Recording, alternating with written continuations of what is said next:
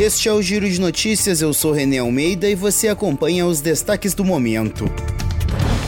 O Comitê de Política Monetária do Banco Central decidiu cortar em mais 0,5 ponto percentual a taxa básica de juros da economia brasileira. Com isso, a nova Selic é de 11,75% ao ano. Esta é a quarta redução seguida nos juros e o menor patamar desde março de 2022.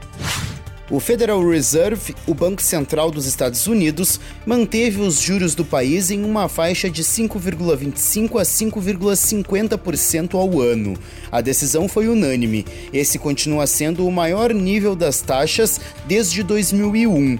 No entanto, a decisão desta quarta-feira sinaliza para o fim do ciclo de altas nos juros.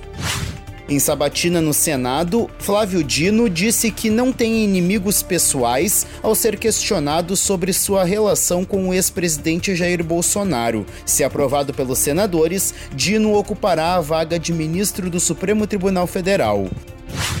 O Tribunal de Justiça de São Paulo decidiu que o uso de câmeras corporais pela Polícia Militar não é obrigatório em operações que tenham como finalidade responder a ataques contra agentes. A decisão ocorre em um processo que contém denúncias de irregularidades na conduta de policiais durante a Operação Escudo na Baixada Santista, que deixou 28 mortos.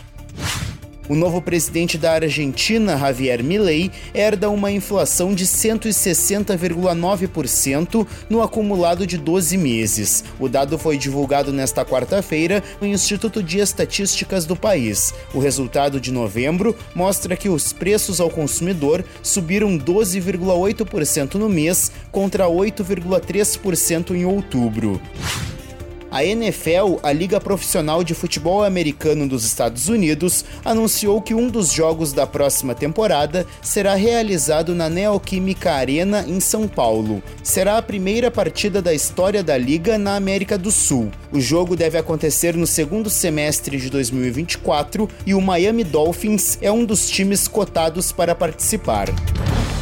O Giro de Notícias é uma produção da RWCast. Apresentação e produção: Renê Almeida. Edição de áudio: Mário Melo e Marcelo Bonora.